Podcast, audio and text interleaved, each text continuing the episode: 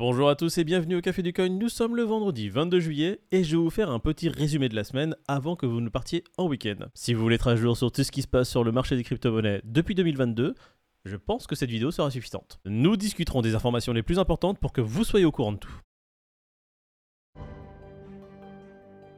Nous allons commencer par évoquer les indices qui indiquaient que le bottom du prix du Bitcoin a été atteint. Pour ceux qui n'ont pas suivi, nous en parlions dans cette vidéo-là. Du coup, il y avait trois indices. Le premier était que 50% des wallets existants en crypto-monnaie étaient dans le négatif, donc plus de 50% des personnes de l'écosystème perdaient de l'argent. Le second indice était la capitulation des mineurs qui avaient vendu une partie de leur Bitcoin. Faut savoir qu'entre 14 et 19 000 bitcoins ont été vendus. Et le troisième concernait le wallet des plus gros holders qui n'avaient pas bougé une oreille depuis plusieurs mois. Nous avions ensuite évoqué l'élément qui marquait officiellement le début d'un bear market. Pour rappel, c'est quand le prix du bitcoin au marché se trouvait en dessous du prix du bitcoin réalisé. Nous en parlions dans la vidéo qui se trouve juste ici et la définition du prix du bitcoin réalisé s'y trouve également. Autre information importante corrélée au prix du bitcoin réalisé, il faut savoir que dans un cycle complet, le bitcoin passe en moyenne 197 jours sous le prix du bitcoin réalisé. Et enfin, nous avons parlé des éléments qui précédaient la fin d'un bear market. Ils sont au nombre de deux. Le premier, c'est lorsque le prix du Bitcoin réalisé dépasse la 200 MA. Et le second, c'est lorsque le prix du Bitcoin au marché dépasse le prix du Bitcoin réalisé. Et bien évidemment,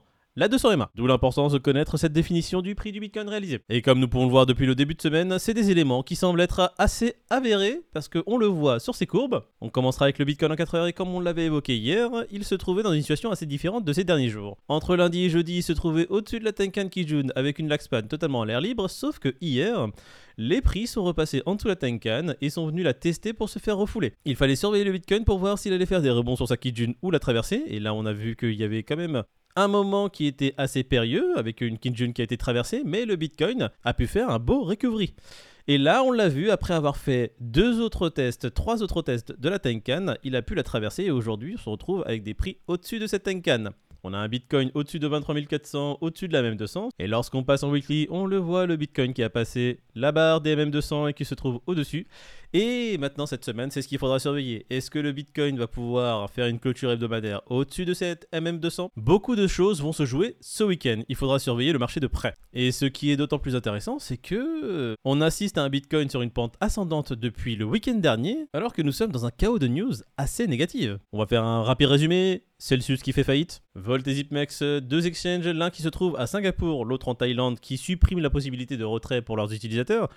Donc tout va mal. Les grandes institutions qui commencent à vendre très fortement leur Bitcoin, on va parler dans un premier temps de Tesla qui a vendu 75% de ses liquidités sur la fin du second trimestre 2022 et on l'apprend maintenant il y a quelques jours, il y a à peu près 5,5 milliards de Bitcoin en totalité qui ont été vendus ces derniers mois. On va regarder rapidement cette courbe qui nous montre tous les bitcoins qui ont été vendus depuis le 12 mai. Et comme on le voit, ce n'est pas des quantités non négligeable. Alors après, pareil, c'est des choses qu'il faut remettre dans leur contexte. Par exemple, on va prendre la vente des bitcoins de Tesla. Elon Musk s'est exprimé sur le sujet et a voulu rassurer un peu tout le monde. Ce n'est pas parce qu'il ne croit pas dans le bitcoin, c'est juste une question de liquidité. Il avait besoin de liquidité fiat sur ses comptes, donc il s'est juste débarrassé d'une partie de ses bitcoins pour pouvoir présenter une balance plus équilibrée. S'il ne croyait pas dans le bitcoin, il se serait débarrassé tout simplement de 100% de ses bitcoins et n'aurait pas gardé 25% d'entre eux. Du coup, à la vue de toutes ces news négatives, avec un bitcoin qui ne cesse de monter et dépasser un peu toutes les résistances auxquelles il était confronté, on peut quand même commencer à tirer des conclusions assez positives, à savoir que la résistance du Bitcoin est quand même assez phénoménale. Je pense qu'aujourd'hui le Bitcoin est 100 fois plus résilient qu'avant et résiste bien mieux aux balles qu'on lui envoie continuellement, ce qui renforce ma confiance qui était déjà inébranlable sur le marché des crypto-monnaies en général. Et encore, je n'ai pas parlé du point le plus noir, qui est la régulation sur le marché des crypto-monnaies. Faut savoir qu'à l'époque, à chaque fois que le mot régulation était prononcé, c'était un peu comme celui dont on ne doit pas prononcer le nom.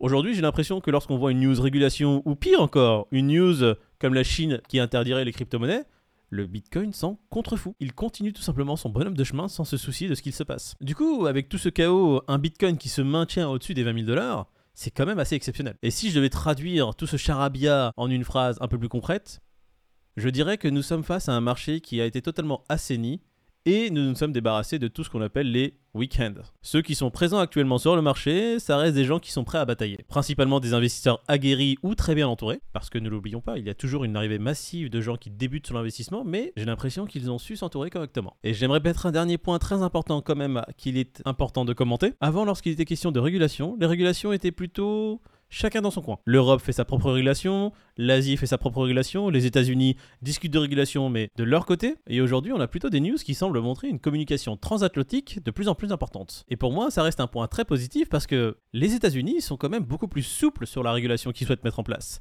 Et s'ils veulent promouvoir une régulation unique au sein de l'Europe, des États-Unis et pourquoi pas l'Asie, ce qui m'étonnerait déjà avec la politique monétaire chinoise qui est totalement fermée au monde. Mais si les États-Unis arrivent à avoir leur petite influence, on pourrait se diriger vers une régulation européenne qui serait bien plus souple que ce que les textes actuels semblent montrer. Et j'aimerais commenter avec vous juste cette petite news que j'ai vue qui est passée sur la Corée du Sud qui repousse la taxation des crypto-monnaies de 20% qui était initialement prévue en 2023 à 2025. J'ai trouvé ça assez drôle et je me suis dit c'est peut-être les officiels qui n'avaient pas encore profité d'un bull market et qui souhaitent quand même avoir ce bull market complet pour pouvoir cash out de gros profits avant d'être taxés dessus. Voilà pour le résumé de la semaine, j'espère que la vidéo était instructive.